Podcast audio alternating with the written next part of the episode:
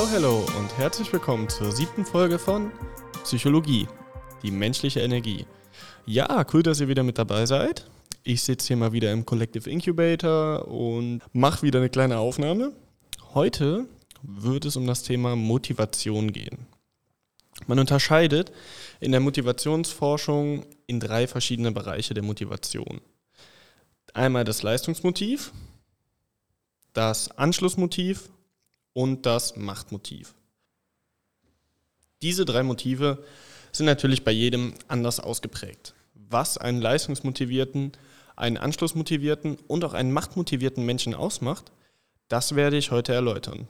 Darüber hinaus wird die intrinsische Motivation Thema sein, sowie verschiedene Modelle, wie beispielsweise das Risikowahlmodell von William Atkinson. Also, bevor ich jetzt wieder anfange zu labern und die Klausur ist schon nächsten Dienstag und um ehrlich zu sein, hm, so gut bin ich darin jetzt noch nicht, aber es ist schon in Ordnung, wird wohl hoffentlich irgendwie klappen, sage ich mal ab und rein ins Thema.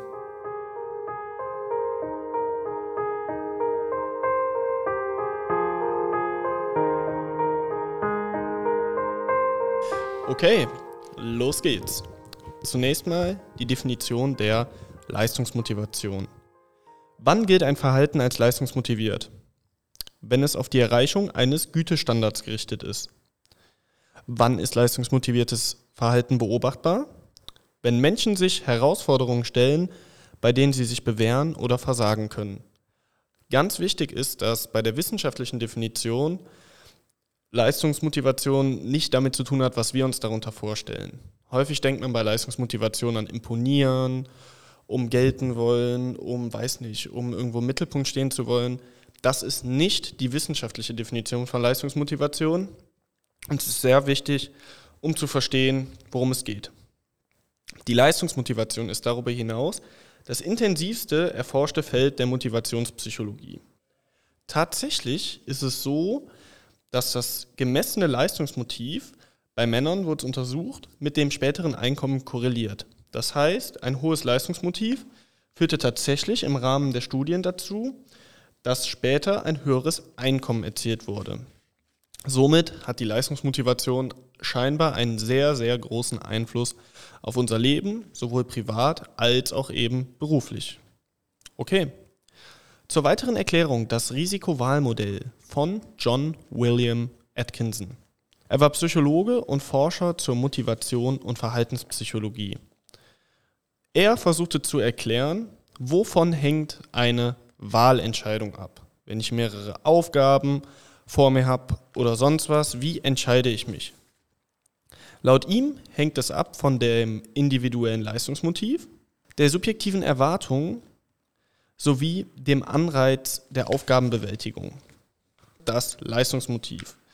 Man hat das Erfolgsmotiv ME mit dem Stolz als affektiven Kern Darüber hinaus das Misserfolgsmotiv MM mit Beschämung als affektiven Kern, die subjektive Erwartung WE, die aus früheren Erfahrungen sowie dem Selbstkonzept entsteht, die dritte und letzte Komponente, die laut Atkinson Einfluss hat, ist der Anreiz.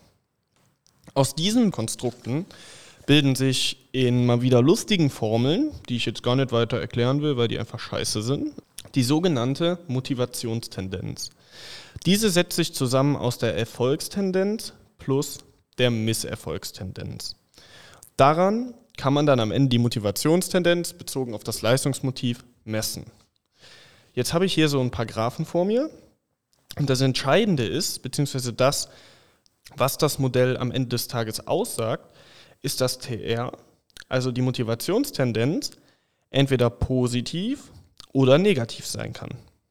Das hängt davon ab, ob die Erfolgs- oder die Misserfolgstendenz größer ist. Bei erfolgsmotivierten Personen ist es so, dass das Erfolgsmotiv logischerweise größer ist. Sie zeichnen sich als optimistisch, offen und zuversichtlich aus. Und misserfolgsmotivierte Personen sind eher zweifelnd und haben Angst sowie Befürchtungen bei Leistungsaufgaben. Erfolgs- und misserfolgsorientierte Menschen zeichnen sich darüber hinaus über die Art der Attribution von bestimmten Ereignissen aus. Attributionale Theorien beschäftigen sich damit, was Attribution, sprich subjektive Ursachenerklärung, was ist die Ursache für mein Verhalten, für eine Konsequenz auf das Erleben und das Verhalten haben.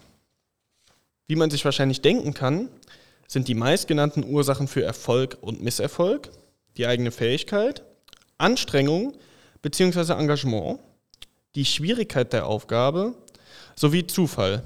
Habe ich Glück oder habe ich Pech? Es gibt verschiedene Dimensionen, in die man die Attribution einordnen kann. Insgesamt gibt es vier Felder in einer 2x2-Matrix und man unterscheidet in die Dimension der Internalität bzw. Externalität sowie der Stabilität und Instabilität. Internale Attribution, externe Attribution. Internal bedeutet, dass ich ein Ereignis auf meine Fähigkeiten zurückschreibe. External hieße in der Umwelt. Stabil und variabel bedeutet, ein stabiler Ursachenfaktor wird definiert dadurch, dass die Erfolgserwartung nach Misserfolg sinkt und dass diese steigt nach Erfolg. Ein variabler Ursachenfaktor bedeutet eine gleiche bzw. leicht sinkende Erfolgserwartung nach Misserfolg. Wodurch zeichnen sich nun also Erfolgsmotivierte sowie Misserfolgsmotivierte aus. Ein erfolgsmotivierter Mensch würde einen Erfolg internal stabil attribuieren. Auf gut Deutsch gesagt würde er sagen, es war meine Fähigkeit, die mich nach vorne gebracht hat. Während ein misserfolgsmotivierter Mensch vermutlich external variabel attribuieren würde und dementsprechend sagen würde, oh, ich hatte halt Glück. Das ist der Unterschied und das kann man noch weiter aufdröseln. Erfolgsmotivierte attribuieren Erfolg auf ihre eigene Fähigkeit, Misserfolge werden auf variable Faktoren zugeschrieben und wie schon gesagt, bei Misserfolgsmotivierten ist es genau andersrum. Erfolge werden mit glücklichen Umständen erklärt und Misserfolg wird mit mangelnder Fähigkeit attribuiert. Daraus resultiert dann unter anderem das Syndrom der gelernten Hilflosigkeit, was ich jetzt in dem Kontext nicht weiter erklären werde. Aber wer es mal googeln will, ist es sehr interessant und meiner Meinung nach auch eine sehr schöne Methode, um eben zu erklären, wie wir Menschen in Anführungszeichen halt nun mal so ticken. Das Ganze wurde sogar im Rahmen einer Studie überprüft mit sogenanntem Reattributionstraining. Dabei war es so, dass in einer Schule die internal stabile Attribution bei Erfolg und bei Misserfolg die internal variable Attribution gefördert wurden, sodass es dazu kam, dass die Schüler erfolgsmotivierte Bewältigungsstrategien erlernt haben. In der Kontrollgruppe wurde einfach weitergemacht, so wie man das halt so kennt aus der Schule. Und am Ende konnte man sehen, dass sich der Attributionsstil verbesserte das Interesse an den Lerninhalten besser wurde und die Noten besser wurden. Sprich, es ist besser geworden. Allerdings hat man das Problem, dass ein unheimlich hoher Aufwand dafür benötigt wird, da eben jeder Schüler ganz individuell beachtet werden muss. Und darüber hinaus ist aufgrund des Studiencharakters immer der Wahrheitsgehalt schwer zu bestimmen. Dementsprechend sollte man das Ganze mit ein bisschen Vorsicht betrachten. Allerdings kann man an solchen Versuchen sehen, dass Attribution und wie wir uns Dinge selber erklären in Bezug auf das Leistungsmotiv maßgeblich damit zu tun haben, wie wir am Ende des Tages durch die Welt laufen. Genug zum Thema Attributionstheorien. Nun ein weiterer Faktor der Motivation. Die Unterscheidung in intrinsische und extrinsische Motivation. Die intrinsische Motivation definiert sich durch bewegendes Interesse, Neugierde und die Werte einer Person in sich selbst. Man hat kein externes Steuerungsinstrument, sondern man übt die Tätigkeit um ihrer selbst willen aus. Als Beispiel wäre das bei mir jetzt mh, hm, mein Hobby Fußball. Das mache ich zum Fußballspielen. Auch wenn ich im Moment nicht spiele, mache ich das aus einer intrinsischen Motivation. Extrinsische Motivation. Da stehen äußere Faktoren sowie eine materielle Belohnung im Vordergrund. Habe ich da jetzt wieder ein Beispiel für aus meinem Leben, für so eine richtig extrinsische Motivation? Ja, doch, habe ich. Wohnung putzen. Mache ich nur, weil, ja, sieht halt schöner aus, aber ich mag es gar nicht. Sprich, ich habe dabei kein Gefühl von, ich mache Putzen gerne des Putzens wegen, sondern einfach nur, um halt eben eine saubere Wohnung zu haben. Das ist also der Unterschied zwischen intrinsischer und extrinsischer Motivation, was vor allem im praktischen Alltag, im Beruf einen sehr großen Einfluss hat, da prinzipiell intrinsisch motivierte Arbeitnehmer eine höhere Effizienz, Produktivität und somit auch besser für das Unternehmen sind. Allerdings ist es immer der klassische Ritt auf der Rasierklinge, da man zwischen intrinsischen Motivationen und eben, ich sag mal, diesem Talente persönlich entwickeln und dem übergeordneten Ziel des Unternehmens abwägen muss. Dementsprechend ist das einer der Hauptforschungspunkte, wo eben diese Theorie erforscht wird. So, genug zum Leistungsmotiv. Jetzt geht es weiter mit der Anschlussmotivation und der Machtmotivation. Nochmal kurz als Recap. Was bedeutet Leistungsmotivation? Herausforderungen meistern. Der Bezug zum Bewusstsein wird definiert durch implizite und explizite Motive. Implizite Motive sind unbewusst, explizite Motive bewusst. Darüber hinaus gab es die extrinsische sowie die intrinsische Motivation, die sich dadurch auszeichnen, dass die intrinsische Motivation einer Aktion der Aktion wegen ausführt und die extrinsische Motivation aufgrund äußerer Anreize. Nun folgen einmal das Anschlussmotiv, das definiert wird dadurch, dass man soziale Kontakte knüpfen und pflegen möchte, sowie das Machtmotiv, andere Menschen zu beeinflussen oder zu beeindrucken. Zunächst die Anschlussmotivation, das Streben nach zwischenmenschlichen Beziehungen. Die Wurzeln dessen sind schon uralt. Soziale Bindungen sind evolutionsbiologisch notwendig. Früher war das die Bedingung für das Überleben, beispielsweise bei der Jagd. Und der Mensch war alleine sehr verletzlich. Somit sind die sozialen Bindungen das Kernmotiv des Anschlussmotivs. Dieser Bereich der Wurzeln des Anschlussmotivs wird als Phylogenese bezeichnet, da es dabei um die stammesgeschichtliche Entwicklung geht. Darüber hinaus gibt es die Entwicklung des Einzelwesens, die sogenannte Ontogenese. Im Rahmen dessen werden auch die sogenannten Bindungsstile bzw. Bindungstype definiert. Es gibt den sicheren, den unsicher vermeidenden, den unsicher ambivalenten sowie den disorganisierten Bindungstyp. Diese zeichnen sich durch folgende Verhaltensmuster auf. Trennt man Mutter und Kind, würde ein Kind mit sicherem Bindungsstil negative Gefühle haben und ruhig bleiben. Ein unsicher vermeidendes Kind wäre unbeeindruckt. Ein unsicher ambivalentes Kind verzweifelt und das desorganisierte Kind würde womöglich keine Reaktion bzw. auffälliges Verhalten zeigen. Beim Wiedersehen würde das sichere Kind sich freuen. Das unsicher Vermeidende die Mutter ignorieren.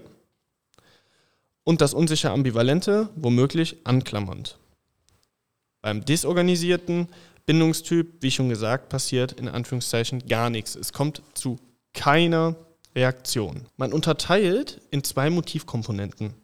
Einmal die Hoffnung auf Anschluss sowie die Furcht vor Zurückweisung.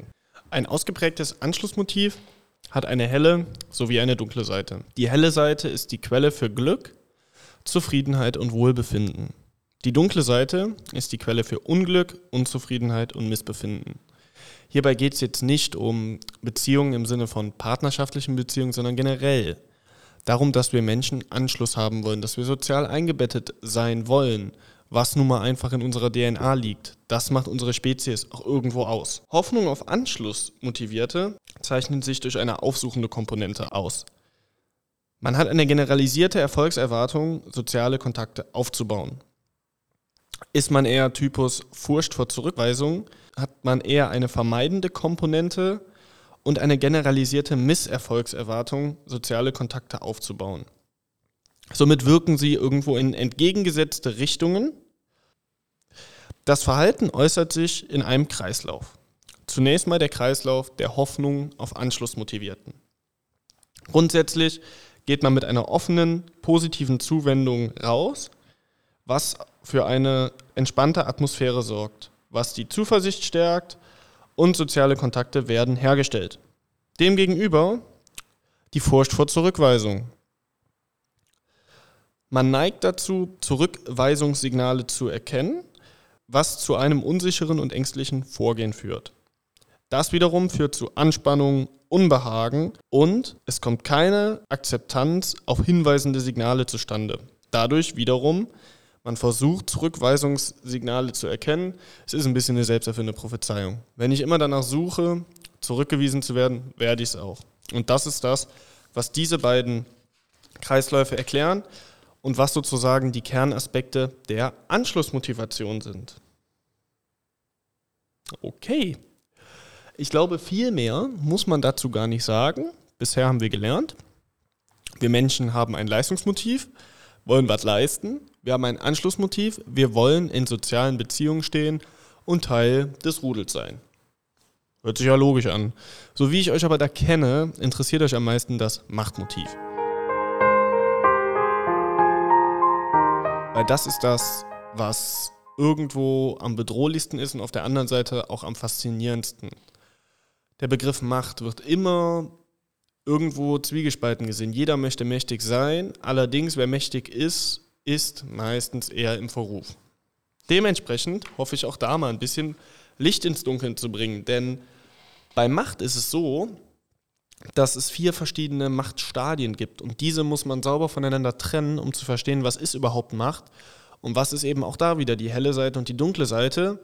Denn man sollte schon differenzieren und nicht alles über einen Kamm scheren. Sprich, auch Macht ist nicht nur schlecht.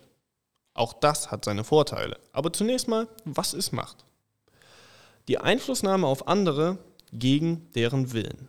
Und das schon seit mehreren Epochen. Das Thema gibt es schon lange. Man assoziiert mit so einer Ausführung Unterdrückung, Tyrannei, Machtmissbrauch. Allerdings gibt es eben auch positive Facetten. Denn nur weil ich etwas gegen meinen Willen tue, heißt das ja nicht, dass das vielleicht für das Kollektiv gut sein kann. Dementsprechend ist da mal wieder eine gewisse Differenzierung gefragt. Noch einmal zur Definition. Das Machtmotiv gilt als die Neigung, Befriedigung aus der psychischen, mentalen oder emotionalen Beeinflussung anderer zu ziehen. Machthandeln führt zu Stärke und einem Dominanzgefühl. Das Bedürfnis nach Dominanz ist übrigens ein wichtiges Grundbedürfnis von uns Menschen, was man nicht unterschätzen sollte. Dementsprechend auch da wieder. So sind wir halt irgendwo auch, ne? Das Erreichen der Machtziele kommt führt darüber hinaus zu einem Kontrollerleben und auch das Gefühl von Kontrolle gehört in Maßen, nicht in Massen, zu einem jeden von uns dazu. Es gibt sechs verschiedene Machtquellen. Einmal die Belohnungs- sowie Bestrafungsmacht. Da hat man die Macht, andere für ihr Verhalten zu belohnen oder eben bestrafen zu können. Die legitimierte Macht, hier sei mal die Polizei genannt, sprich durch Normen, Regeln der Gesellschaft Dinge ausüben zu können, wie beispielsweise eine polizeiliche Festnahme. Da hat der Polizist die Macht über denjenigen, den er festnimmt. Vorbildmacht. Andere zu veranlassen, so zu sein wie man selbst. Typisches Beispiel wäre ein Schauspieler. Auch das ist ein Machtgefühl. Expertenmacht. Ich habe Wissen, was du nicht hast. Dementsprechend bin ich dir in Anführungszeichen überlegen. Ich bin dominant. Als letzte Komponente die Informationsmacht. Information über die zu beeinflussende Person. Ein ganz klassisches Beispiel dafür ist die Erpressung. Das sind die verschiedenen Quellen der Macht und weiterführend wird in die vorhin erwähnten vier Stadien der Macht unterschieden. Meistens ist es eher eine Art von Entwicklung, dass man vom ersten Machtstadium ins zweite, ins dritte und ins vierte wechselt. Das ist aber nicht bei jedem so und darüber hinaus ist es natürlich auch immer unterschiedlich ausgeprägt. Zunächst mal, was sind die vier Machtstadien? Man unterscheidet in die Quelle der Macht sowie dem Objekt der Macht. Die Quelle der Macht können wir entweder selbst sein oder es sind andere. Das Objekt der Macht können wir auch entweder selbst sein oder eben andere. Normalerweise ist das erste Machtstadium das Objekt man selbst, die Quelle sind andere. Es ist das sogenannte anlehnende Machtstreben. Die Machtquelle kommt von außen, zum Beispiel die Mutter, die Milch gibt, und stärkt das Selbst. Danach ist Machtstadium 2. Das Objekt der Macht bin ich selbst, die Quelle der Macht bin ich selbst. Das ist das sogenannte selbstbezogene Machtstadium. Im späteren Leben wird das beispielsweise durch eine Anhäufung von Prestigegütern auffällig. Das dritte Machtstadium sieht die Quelle der Macht in mir selbst und das Objekt der Macht sind andere. Das heißt, die Beeinflussung anderer steht im Vordergrund. Dazu gehören zum Beispiel auch helfen und überzeugen. Man denkt nämlich vom Grundsatz her, oh Gott, das sind ja ganz schlimme Leute und keine Ahnung was. Aber auch helfen, sprich das Helfersyndrom, ist eine Art von Machtausübung und gehört in das Machtstadium 3. Ich beeinflusse andere und das ist mein vordergründiges Verhalten und eben genau das mache ich auch, wenn ich helfe. Dementsprechend sollte man das eben nicht nur verteufeln, denn wahrscheinlich hatten viele Gutmenschen, die wir aus der Geschichte kennen, ein ausgeprägtes Machtmotiv, was sie darüber ausgelebt haben. Allerdings ist das dem Kollektiv zugute gekommen. Das Machtstadium 4 äußert sich durch die Machtausübung im Dienst einer höheren Sache. Da ist die Quelle der Macht eine andere und das Objekt der Macht sind auch andere. Ein typisches Beispiel dafür wäre, wenn man sich einer Sekte oder einer Organisation verschreibt und an deren Postulate glaubt und dadurch Macht empfindet, da man die Dinge auf einer anderen Ebene, sage ich mal, erklären kann und damit andere beeinflusst. Und die Quelle der Macht ist eben diese Gemeinschaft, Sekte, whatever. Jo, das sind die vier Machtstadien.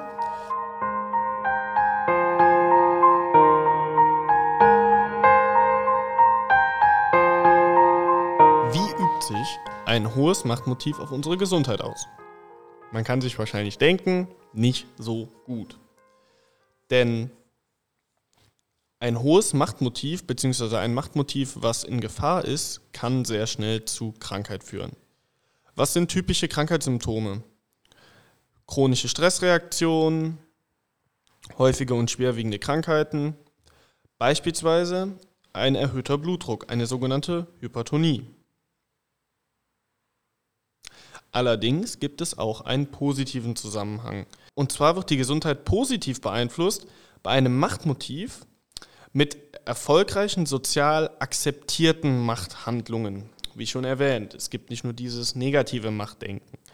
Dabei ist es so, dass man gesund, gesünder werden kann, in Anführungszeichen, beziehungsweise dass es förderlich für die Gesundheit ist, auch wenn es meistens eher hinderlich ist, da man eben gegen sehr viele innere Widerstände und entsprechend auch unter sehr viel Druck gerät. Das zum Thema Macht und Machtmotiv.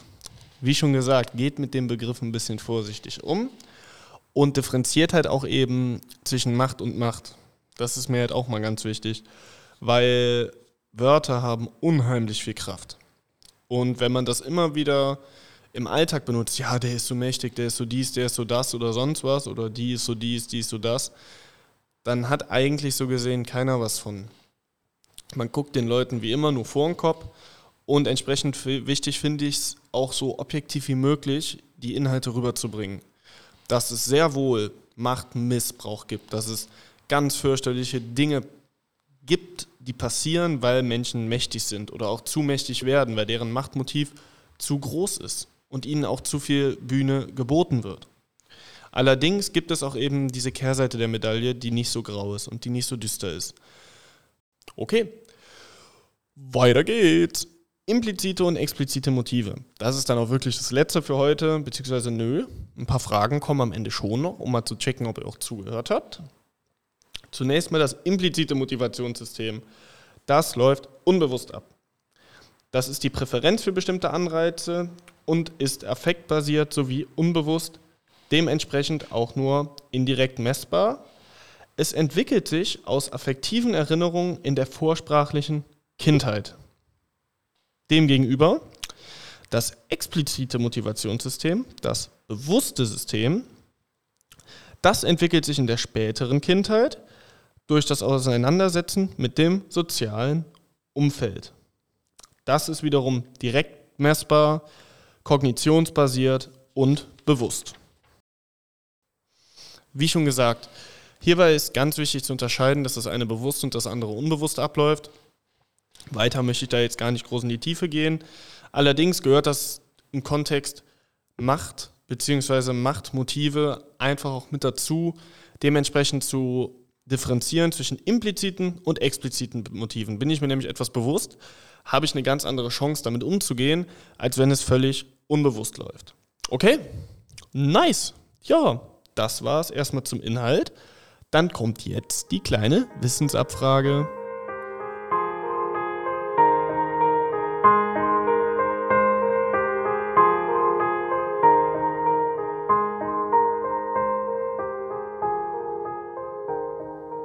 Okay, dann fangen wir an. Die Leistungsmotivation. Erkläre das wissenschaftliche sowie das Alltagsverständnis des Konstrukts Leistungsmotivation.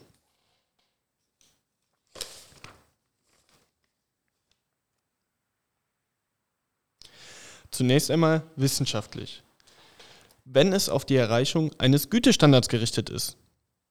Das Alltagsverständnis wiederum ein Verhalten, welches darauf abzielt, andere zu beeindrucken oder eine materielle Belohnung zu erhalten. Und die zweite Frage zur Leistungsmotivation. Welche drei Konstrukte werden im Risikowahlmodell benutzt, um das menschliche Leistungsverhalten vorherzusagen?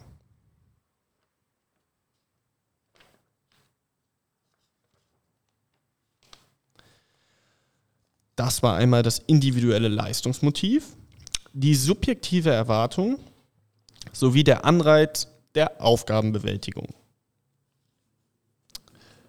Sehr schön. Dann geht es weiter mit Anschluss und Machtmotivation. Definiere das Konstrukt Anschlussmotiv.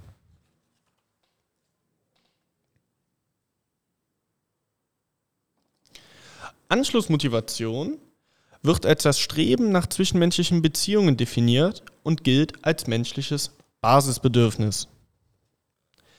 Die zweite Frage, wie nennt sich die evolutionsbiologische Sicht, die die stammesgeschichtliche Entwicklung beschreibt? Vielleicht nur als kleiner Hinweis, das war das, wo es darum geht, warum man sich in Gruppen zusammentut, am Beispiel Jagd, Jagen und so weiter und so fort. Warum macht man das? Wie nennt sich diese Sicht auf die Entwicklung? Das ist die Phylogenese. Perfekt, fast geschafft. Die Machtmotivation. Definiere das Konstrukt Machtmotivation.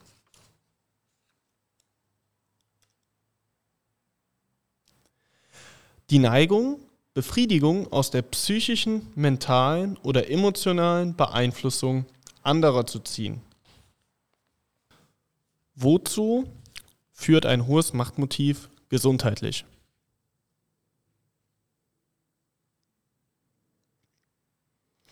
Auf der einen Seite kann es einen positiven Zusammenhang geben, wenn man sozial akzeptierte Machthandlungen ausführt. Ansonsten führt ein hohes Machtmotiv häufig zu Stress, erhöhtem Blutdruck sowie zu häufigen und schwerwiegenden Erkrankungen. Cool, nice. So, jetzt habt ihr es geschafft. Die Folge ist vorbei. Ich hoffe, wie immer konnte ich ein bisschen Licht ins Dunkel bringen. Ich finde das Thema super interessant, weil es sehr genau erklärt, wie wir Menschen uns eigentlich verhalten, was eben unsere zugrunde liegenden Motive sind. Und mir hilft es auch, mit mir selber irgendwo besser umzugehen und zu verstehen, aha, okay, da bin ich irgendwo so ein bisschen unterwegs. Und wie immer ist es so, dass man durch diese Selbstreflexion oder durch dieses Wissen seinen Alltag eben auch entsprechend anpassen kann, beziehungsweise hochwertiger gestalten kann. Wenn ich weiß, dass ich ein gewisses Motiv bzw. Bedürfnis habe, dementsprechend eben auch Rücksicht auf mich zu nehmen. Deswegen ein super interessantes Thema und vielen Dank fürs Zuhören. Jetzt kommt noch so ein bisschen Laberababer von mir, so wie immer. Ähm, ich nehme die Folge gerade tatsächlich am Freitag nach Altweiber Donnerstag auf. War dann doch spontan noch ein bisschen feiern, jetzt nicht übertrieben, aber eigentlich wollte ich ja gar kein Karneval feiern. Ein bisschen war ich jetzt doch unterwegs und es war wirklich äh, ein sehr lustiger Abend. und ja, zu Klausuren. Ähm, an alle Studenten da draußen, ich denke, ihr kennt den Struggle. Die Klausur ist scheiße, na? Und äh, ja, was soll ich sagen? Es ist einfach unheimlich viel Stoff. Also Motivation, Emotion, Gedächtnis, Kombi-Klausur, ey, boah. Es ist einfach nur richtig viel. Und ähm, ja, ich habe heute E-Tests gemacht. Lief ganz okay. Äh, Fürs Bestehen hätte es gereicht, für mehr tatsächlich auch nicht. Ähm, naja, whatever. Wenn es nächste Woche reicht, umso besser.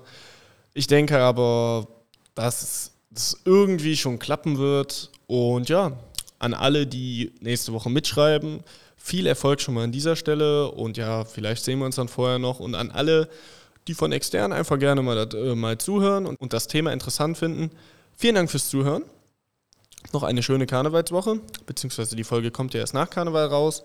Ich hoffe, ihr hattet eine schöne Karnevalswoche. Und genau, ich wünsche euch eine gute Zeit und bis demnächst. Danke fürs Zuhören. Ciao, ciao.